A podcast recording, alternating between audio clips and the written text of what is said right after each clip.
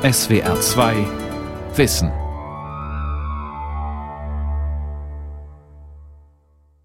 Für eine ganze Uni, für ich weiß nicht, wie viele tausend Studierende wir haben, glaube ich, können wir auch mehr All-Gender-Toiletten einführen. Wenn die Leute sich dadurch besser in der Gesellschaft angenommen fühlen, können sie es ja benutzen. Ich finde, männlich und weiblich sollte getrennt werden, weil das kann sonst Unstimmigkeiten führen.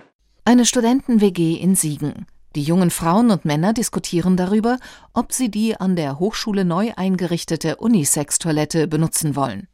Das Klo für das dritte Geschlecht, für Menschen. Die sich nicht eindeutig einem Geschlecht zuordnen wollen oder können und die wissen schlichtweg nicht, auf welche Toilette sie gehen sollen, ohne für Irritation zu sorgen.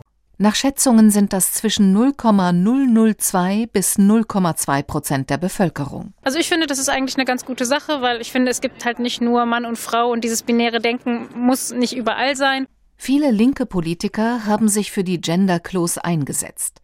Dabei hätten sie wichtigere Themen aus dem Blick verloren, so ein Vorwurf von Politologen, Intellektuellen und Linken selbst. Dass die Linke sich nur noch mit vermeintlichen Nebensächlichkeiten wie den Anliegen von Frauen, Lesben, Schwulen, Transpersonen und ethnischen Minderheiten beschäftigt, statt sich der sozialen Ungleichheit zu widmen und damit eben die Wähler und Wählerinnen in die Arme der Rechten getrieben habe. Solidarität statt Genderklo. Braucht linke Politik eine neue Ausrichtung? Eine Sendung von Inge Breuer. Mir ging es jetzt auch so, dass ich dachte, schon interessant, dass man in meiner Kindheit ganz problemlos Indianer spielen konnte. Ich, man kann das heute eigentlich nicht mehr machen, ohne, also mir geht es immer so, ohne gleich in dieser identitätspolitischen Frage zu stecken, was, was heißt das jetzt? Auch der Bonner Wissenschaftsforscher Professor David Kaldewey hat festgestellt, dass man heute mehr als früher Rücksicht nehme auf die Gefühle von Minderheiten. Deshalb wurden in einem Hamburger Kindergarten dieses Jahr Indianer- und Scheichkostüme zu Fasching verboten. Traditionsvereine des rheinischen Karnevals wie die Frechener Negerköpp heißen jetzt Wilde Frechener. Kitas benannten Martinsumzüge in Lichterfeste um, damit sie die Gefühle Andersgläubiger nicht verletzen. Diskutiert wird sogar, ob es nicht eine unzulässige kulturelle Aneignung ist, wenn Rap und Reggae von Weißen gesungen werden. Oder wenn Menschen Dreadlocks, also Rasterlocken tragen, obwohl sie nicht aus Afrika oder Jamaika stammen. Dwayne, farbiger Hip-Hopper, ich sage nicht, dass Leute nicht rappen dürfen, nicht Reggae machen dürfen und von mir ist auch Locks tragen dürfen. Es ist immer individuell und ich muss mich dann aber auch der Verantwortung stellen, dass wenn ich mir ein kulturelles Symbol aneigne, habe ich eine Verantwortung der Fürsorge dieser Kultur gegenüber. Die Darmstädter Soziologieprofessorin Cornelia Koppetsch, die 2019 ein Buch über die Gesellschaft des Zorns veröffentlichte, bringt es auf den Punkt. Während das linke politische Denken im 20. Jahrhundert vor allem von Gerechtigkeits- und Wirtschaftsfragen bestimmt wurde, beschäftige sich heutige Politik leidenschaftlich mit kulturellen Fragen, die Anerkennung und Status betreffen. In den Kulturbetrieben, in den Sozialwissenschaften, in Kunst und Fernsehen hat man sich zunehmend mit Fragen der Geschlechterpolitik, der feinen Unterschiede, Lebensstile, Milieus, kulturelle Differenzen, das ist das zentrale Anliegen beispielsweise auch in den Sozialwissenschaften. Und das hat dazu geführt, dass bestimmte Themen wie etwa Klassenunterschiede, soziale Ungleichheiten in den Hintergrund geraten sind. Identitätspolitik bezeichnet ein politisches Handeln, bei dem Minderheiten mit ihren Bedürfnissen und Besonderheiten im Mittelpunkt stehen. Der Wiener Soziologe Dr. Jens Kastner, der mit der Autorin Lea Suse-Michel im Herbst 2018 ein Buch über Identitätspolitiken veröffentlicht hat, sieht die Anfänge einer solchen Minderheitenpolitik in den Protestbewegungen der späten 60er Jahre. Die hätten damals erkannt, dass die marxistische Einteilung der Gesellschaft in Proletarier und Kapitalisten zu kurz griff. Es wurde klar, dass viele, viele Menschen und ihre Lebensrealitäten im Modell des männlichen Fabrikarbeiters nicht mitgedacht waren. Mhm. Das ist, denke ich, die Geburtsstunde der linken Identitätspolitik. Die Differenzen, die vorher ausgeblendet wurden, dass Frauen anders ausgebeutet und diskriminiert werden als Männer, dass Angehörige ethnischer Minderheiten anders als Weiße ausgebeutet und diskriminiert werden und so weiter, wurden dann vom Feminismus und dem neuen Antirassismus gewissermaßen eingeblendet.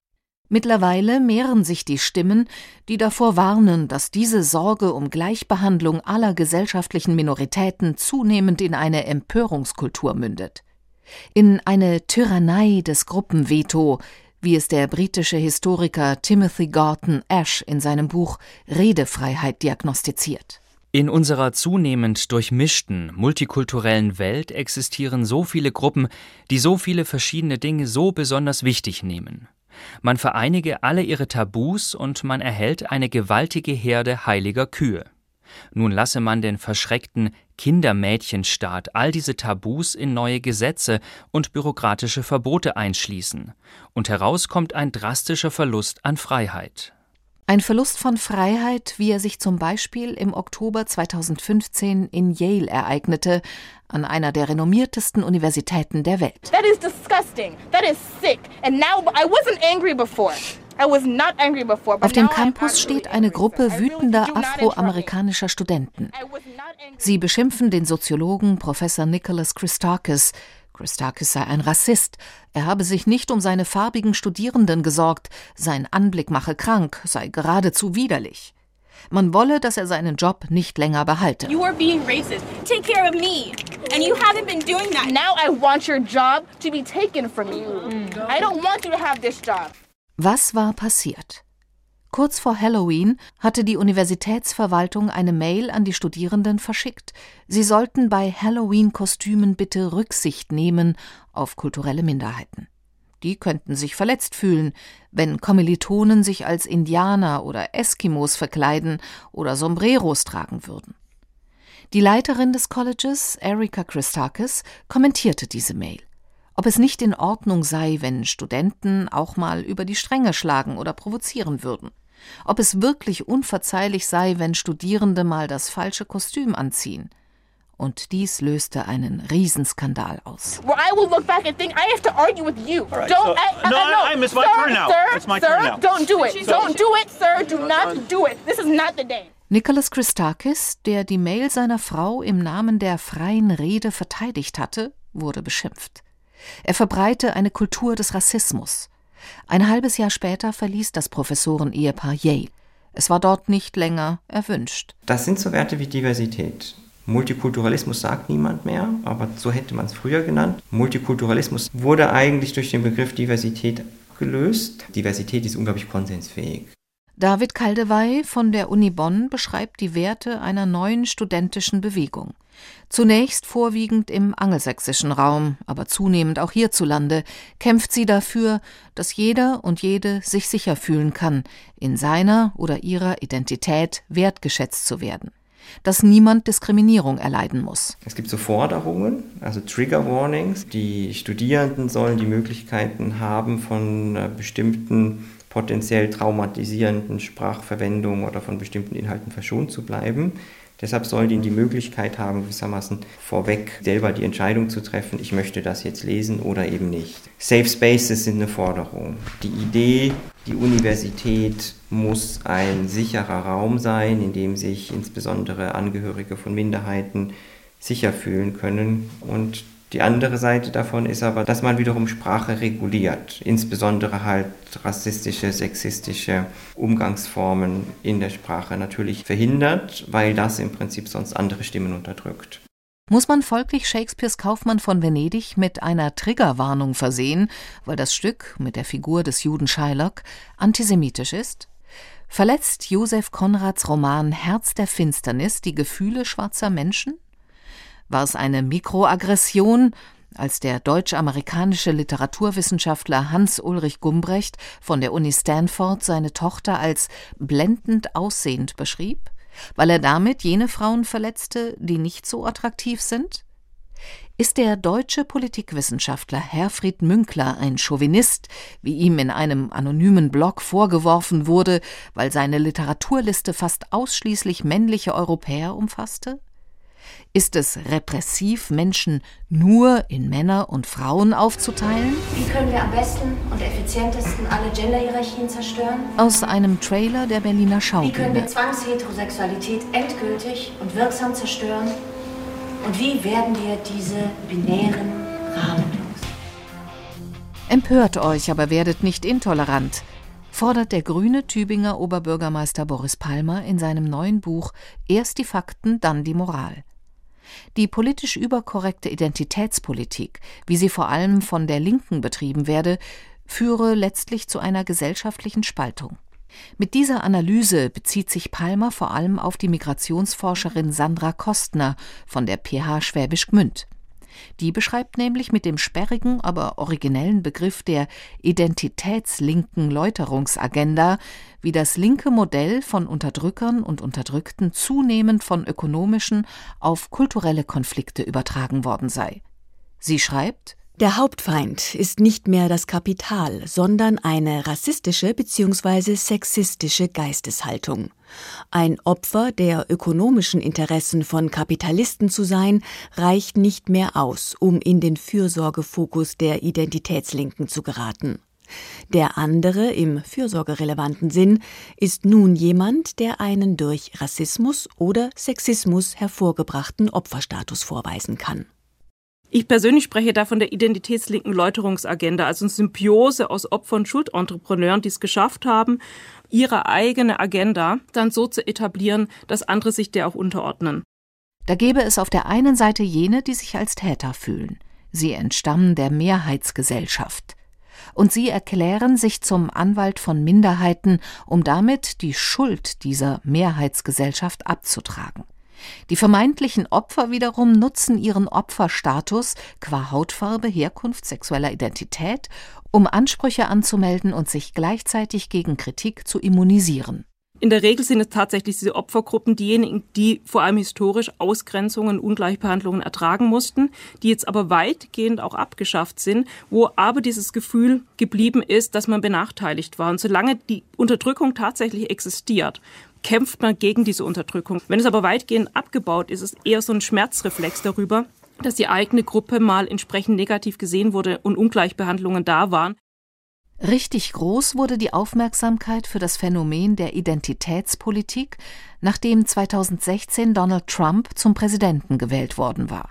Dessen Wahlsieg erklärte der amerikanische Kulturwissenschaftler Mark Liller damit, dass die amerikanischen Demokraten seit Jahren zu viel über Identitätspolitik diskutiert hätten, statt ein Bewusstsein für ein solidarisches Wir zu fördern. Identity politics was partially responsible for 30 years Identitätspolitik war zum Teil verantwortlich für 30 Jahre demokratische Politik, bei der es nicht um die Nation ging oder darum, was wir alle teilen oder um ein gemeinsames Projekt sondern mehr um die Belange, die Forderungen und Empfindsamkeiten besonderer Gruppen. Das alles ist zwar wichtig, aber wenn man den Fokus auf kleine Gruppen richtet und kein Gespür für die Geschicke der Nation hat, verschließt man die Augen vor der Wichtigkeit institutioneller Politik, die mehr ist als eine Politik von Bewegungen. Seine scharfen Analysen veröffentlichte Mark Liller auch in Medien wie der New York Times – Dort schrieb er kurz nach der Wahl von Donald Trump Die Fixierung auf Diversität an unseren Unis und in den Medien hat eine Generation von Linken produziert, die in ihrem Narzissmus kein Bewusstsein dafür hat, wie es außerhalb ihrer selbst definierten Gruppe zugeht. Und die sich nicht darum scheren, den Austausch mit Amerikanern in allen Lebenslagen zu suchen. Lillers Kritik an einer ideologischen Verabsolutierung von Diversität sorgte für breite Diskussionen. Kurz darauf warnte zudem der amerikanische Politikwissenschaftler Francis Fukuyama in seinem Buch Identität, dass eine solche Minderheitenpolitik die linke Idee sozialer Gerechtigkeit vernachlässige. Und schließlich regte sich auch in Deutschland Kritik. Könnte Identitätspolitik vielleicht der Grund sein für die Stimmverluste der deutschen Sozialdemokraten? Berlin, 30. Juni 2017 eine bunt kostümierte Gruppe von Männern und Frauen steht vor dem Reichstag und jubelt. Das bedeutet einfach, dass wir wieder ein Stück näher dran sind an die Gleichberechtigung und an gleiche Rechte. Für Deutschland ist es einfach ein historischer Tag. Heute wurden einfach tausende gleichgeschlechtliche Paare gleichgestellt und die Zweiklassengesellschaft wurde aufgehoben in der Liebe. Am 30. Juni 2017 beschloss der Bundestag das Gesetz über die Ehe für alle. Die SPD verbuchte das Gesetz als ihre Leistung. Zwölf Jahre habe sie dafür gekämpft. und schließlich, im Gegensatz zur Unionsfraktion, geschlossen für das Gesetz gestimmt. Der SPD-Fraktionsvorsitzende Thomas Oppermann freute sich damals. Dass die Ehe für alle jetzt Gesetz geworden ist, weil die Mehrheit der Abgeordneten das wollte. Aber vor allem ist es Gesetz geworden, weil wir das wollten.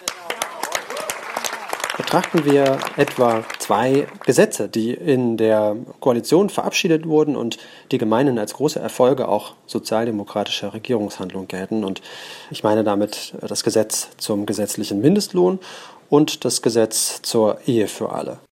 Dr. Michael Bröning, Leiter des Referats Internationale Politikanalyse bei der SPD-nahen Friedrich-Ebert-Stiftung. Als das Gesetz der Ehe für alle im Bundestag verabschiedet wurde, da regnete es Konfetti und es gab äh, öffentliche Feiern und Partys, während das Gesetz zur Einführung des gesetzlichen Mindestlohns eher so im Routinebetrieb äh, des Regierungshandelns durchgeschoben wurde. Und ich glaube, dass das schon ein Stück weit eine gewisse Fokusverschiebung auf identitätspolitische Themen illustriert, die eben auch mit kritischen Aspekten verbunden ist. Genau das formulierte im Dezember 2017 der damalige Außenminister der SPD, Sigmar Gabriel, und sorgte damit für Unruhe in seiner Partei. Er hatte im Spiegel bemängelt, dass sich auch die deutschen Sozialdemokraten zu sehr auf Themen wie Diversität, Inklusion, Gleichstellung und Political Correctness konzentrieren würden und damit viele sozialdemokratische Wählerinnen und Wähler verschreckt hätten. Gabriel warnte, ein Blick auf die Entwicklung der Demokraten in den USA zeigt, wie gefährlich diese Konzentration auf die Themen der Postmoderne sein kann. Wer die Arbeiter des Rust Belt verliert, dem werden die Hipster in Kalifornien auch nicht mehr helfen substanzielle und klassische linke materielle Forderungen sind immer mehr in den Hintergrund getreten oder man hat sich in diesen Fragen in der Mitte positioniert. Gleichzeitig hat man aber eine kulturelle Progressivität entdeckt. Professor Wolfgang Merkel ist Berliner Politikwissenschaftler und Mitglied der Grundwertekommission der SPD.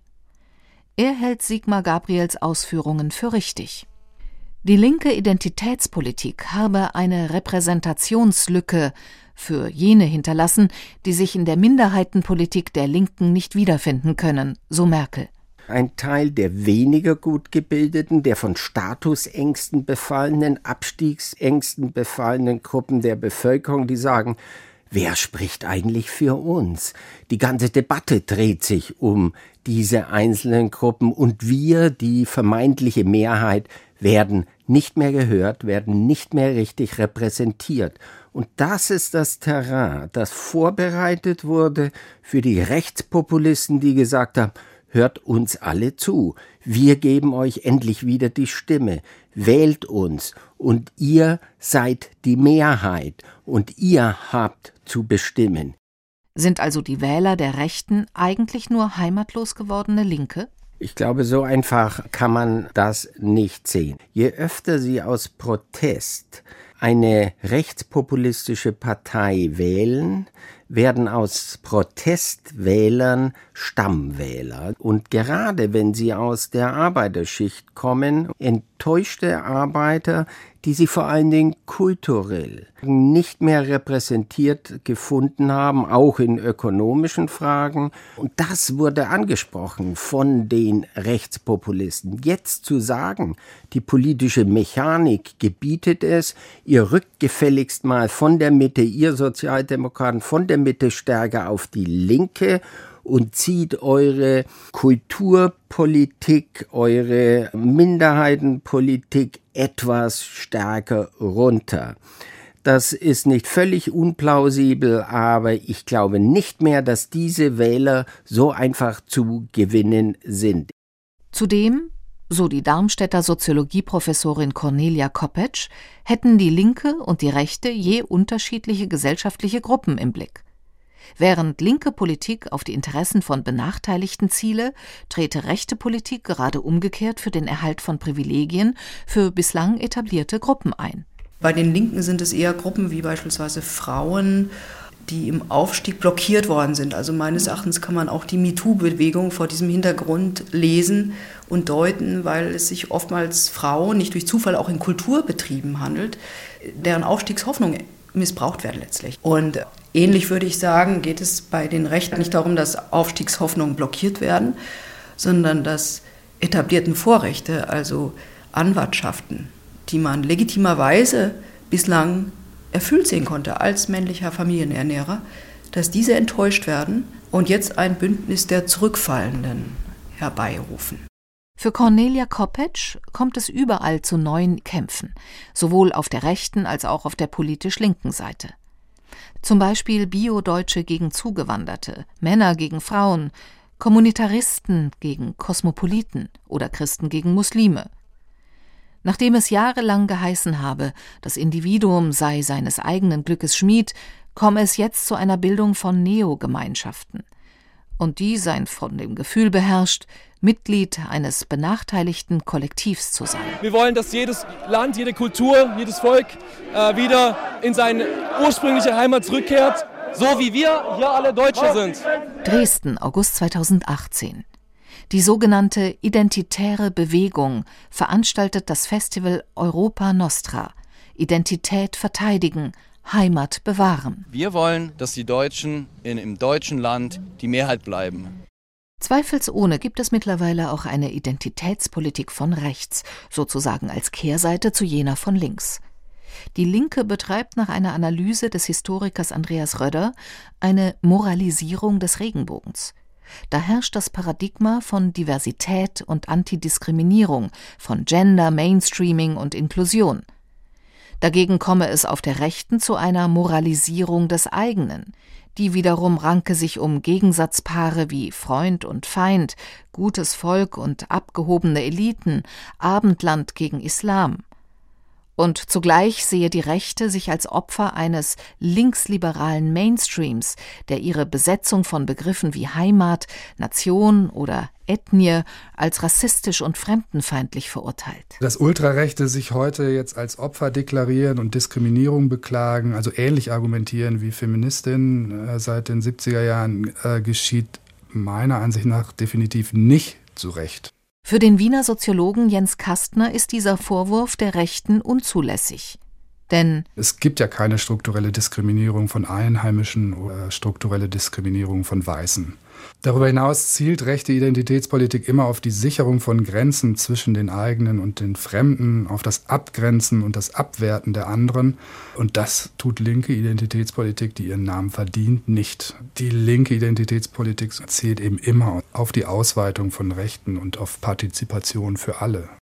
Partizipation für alle außer für jene, die zu weit von den kosmopolitischen Werten liberaler Demokraten abweichen dass jene Stimmen von rechts, die auf einer Identität des eigenen beharren, lauter werden, daran sei die Linke nicht unschuldig, meint Wolfgang Merkel. Es gibt eine rechte Identitätspolitik, die ist vor allen Dingen nationalistisch konnotiert und die Linksliberalen sind Geburtshelfer gewesen, aber auch falsche politische Entscheidungen wie das unkontrollierte Offenhalten etwa der Grenzen gegenüber Immigranten, wie sie im Jahre 2015 und 2016 in Deutschland passiert ist. Also die Linksliberalen dürfen nicht davon freigesprochen werden und ich zähle mich selbst dazu, dass sie mit ihrem Überlegenheitsgetue, mit ihrer Moralisierung aller politischen Fragen dazu beigetragen hat, dass eine Kraft wie die AfD solche Wahlerfolge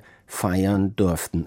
Deshalb gelte es, die Identitätsansprüche der Rechten ernst zu nehmen, so der Berliner Politikwissenschaftler, anstatt sie als rassistisch oder faschistisch aus dem Diskurs auszugrenzen. Wir dürfen, und wir sage ich jetzt einmal, die privilegierten, höheren, mobilen Mittelschichten, denen, die von Status- und Abstiegsängsten bedroht sind, nicht diktieren Tieren, ihr müsst folgende Einstellung haben. Wenn ihr nicht für die Öffnung der Grenzen seid, dann seid ihr Fremdenfeinde, da seid ihr Rassisten, dann seid ihr Islamophob.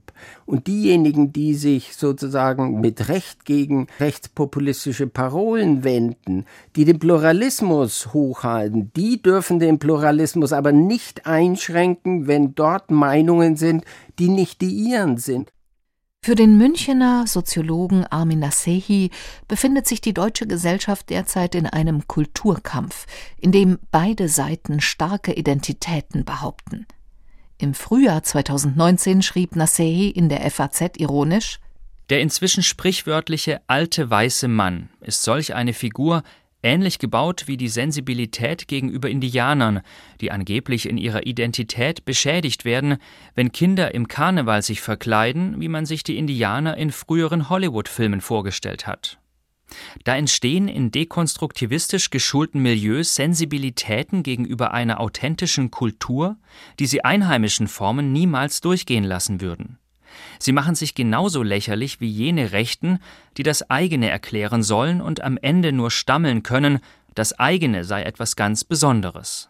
Doch wird es einen Weg zurückgeben zu etwas, was Armin Nasehi Menschen ohne Eigenschaften nennt? Wo es nicht darauf ankommt, wer ein Mensch ist, sondern was er tut? Wie soll eine emotional besetzte nationale Identität eine Art aufgeklärte Leitkultur aussehen, wie sie zum Beispiel der Politikwissenschaftler Francis Fukuyama ausmalt, die über allen kulturellen oder sexuellen Gruppenmerkmalen stehen soll. Das Problem ist wohl, dass es zurzeit eher die Rechte ist, die solch große Visionen erfolgreich unters Volk bringt, freilich mit nationalistischem oder gar völkischem Zungenschlag. Visionen einer Gesellschaft, bei denen das eigene im Zentrum steht dass wir eine homogene Gesellschaft wieder werden in ethnischer Hinsicht, in religiöser Hinsicht, das sind anachronistische und wahrscheinlich auch böse Träume in einer komplexen Welt des 21. Jahrhunderts. Aber dass wir mehr anerkennen, dass es andere gibt, das ist der Kit in einer modernen Gesellschaft, nicht Homogenität.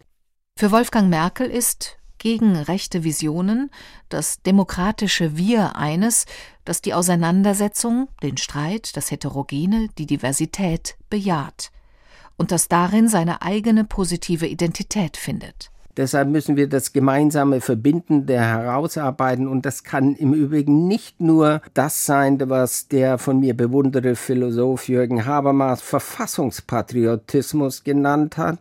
Das ist vielleicht zu rational.